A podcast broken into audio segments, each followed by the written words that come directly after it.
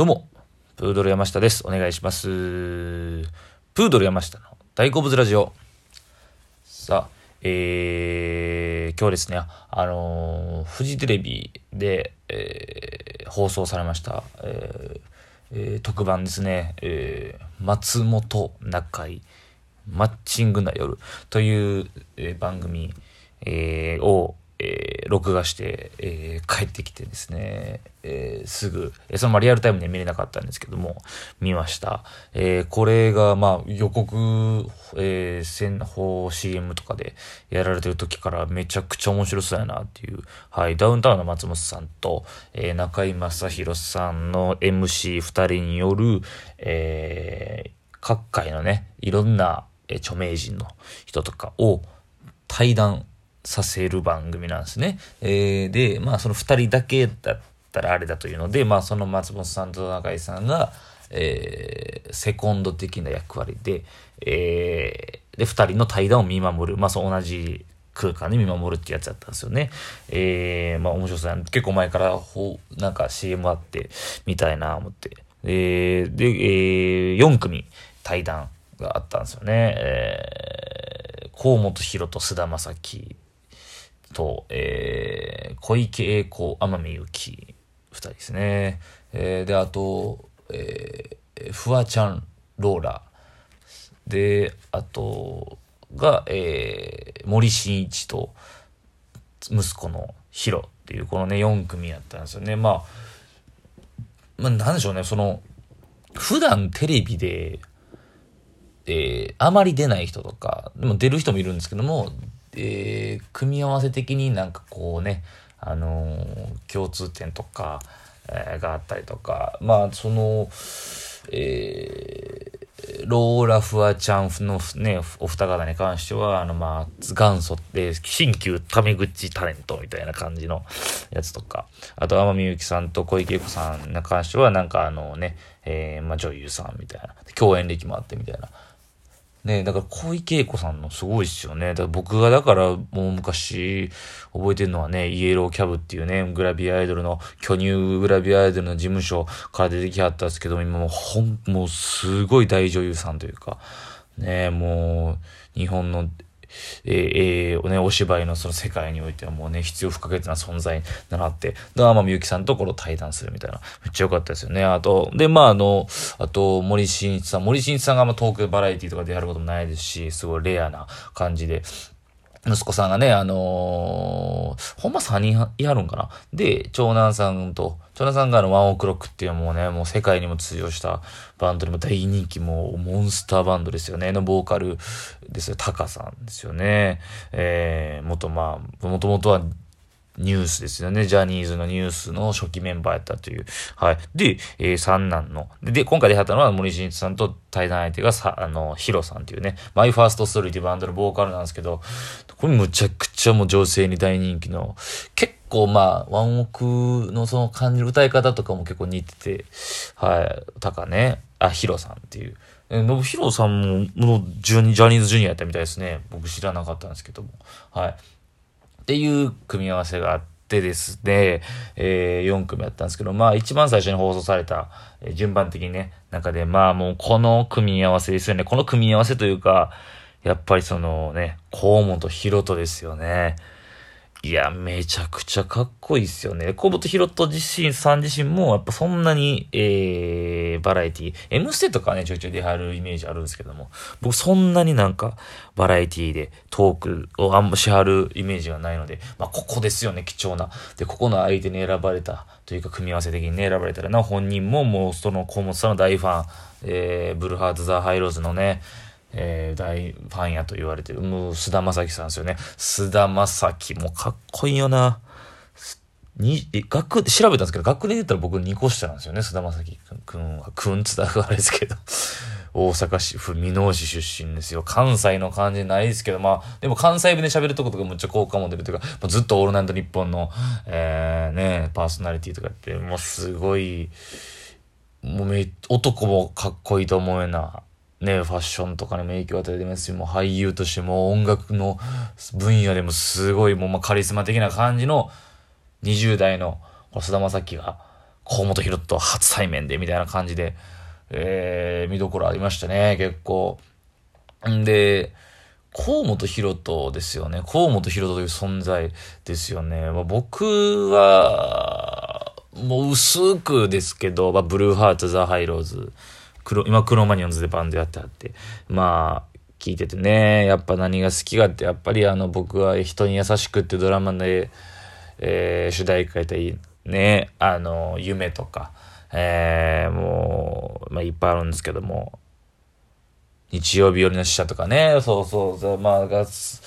まあ、みんな好きでしょっていう、ブルーハーツとかっていう、そうそう。で、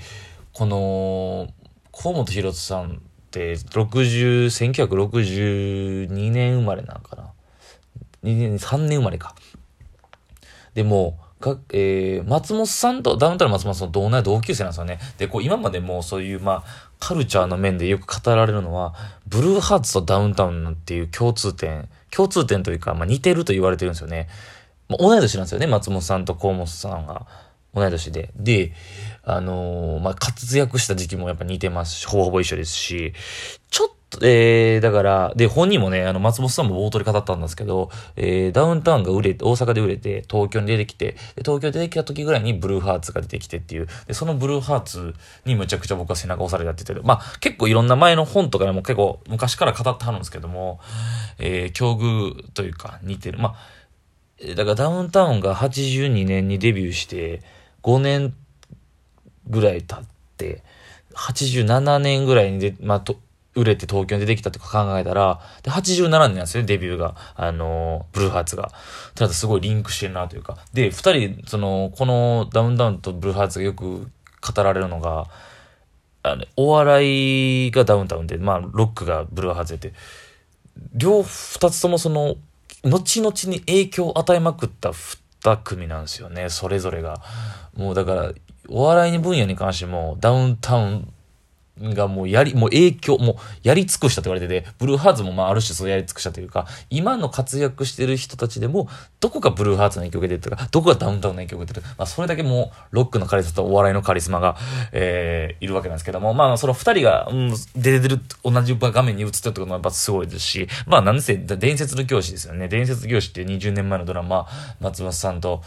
ね、中井くんが出会ってたっていうね、とかもあって、なんかそう、その、ダウンタウン好きとかブルーハーツ好きにはたまらない絵で、絵だったのではないかなという今回のね、番組がね。はい。で、えー、まあ、僕個人としても、あの、やし、その、見てる人もね、思ったというか、まあ、結構もうパンチラインがどんどん出るんですけどね、河本博人の口から。むちゃくちゃいいこと言わはるっていうか、もう、もう、生き様がロックやから、もう、ロックの、生けるロック、もう、生きたロックみたいな人やから、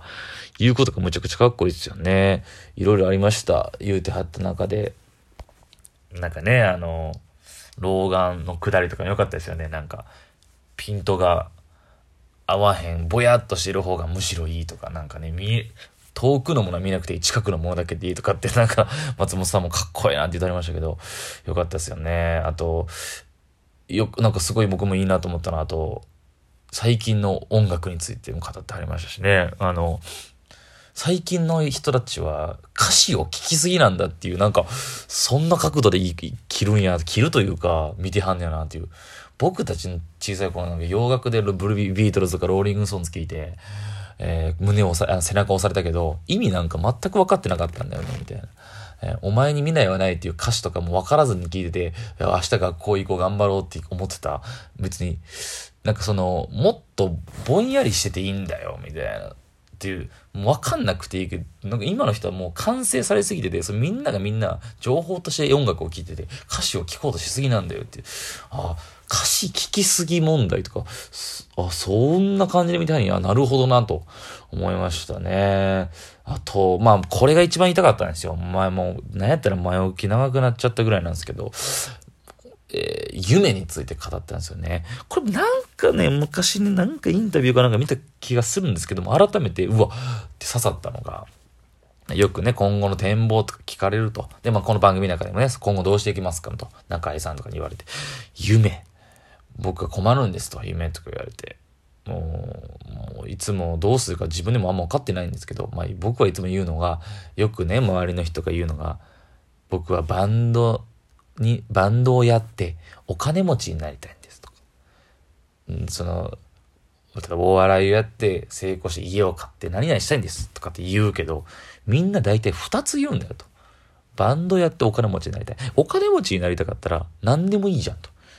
ね。不動産やってお金、あの、成功してお金儲けて、手段として別にお金お持ちになりたかったら何でもいいじゃんと。もう、バン、僕は、バンドをやってる、バンド組んだ時点でもう、10代の時点で僕は夢が叶ってるんですと。そう。こう、お金持ちになりたいからバンドになりたい、やるんじゃなくて、もうバンドをやってるっていう、この、もう僕はもう夢を叶ってる、僕はもう幸せですって言ってるんですよね。なんかすごい、なんかすごい、なんか、抽象的な感じに思えるんですけども、そうなんですよね。あの、なんか今やってるこ、先やった先にそれで掴みたいってお金をも、ビッグマネーを掴みたいとあると思うんですけども、まずこの、今やれてることをありがたみを感じるというか、なんやろな、好きやから、好き、だから、これを今やってる、だからなんですかね、そう思えることが強みなのかなっていう、この人の、これ、河本博とか最強たるゆえでそこなんかなっていう、もう無敵ですよね。だってもうこれを、かん、や、マジ今やってる時点でもう、夢が叶ったって言えるってことが、無欲こそ最強じゃないけど、うまく今例えたかわかんないですけど、お笑いとかの僕らやってて、好きでこれをやっててっていうやつが一番最強なんですよね。心先に何が欲しいかとかじゃなくて、もう今ここで現状、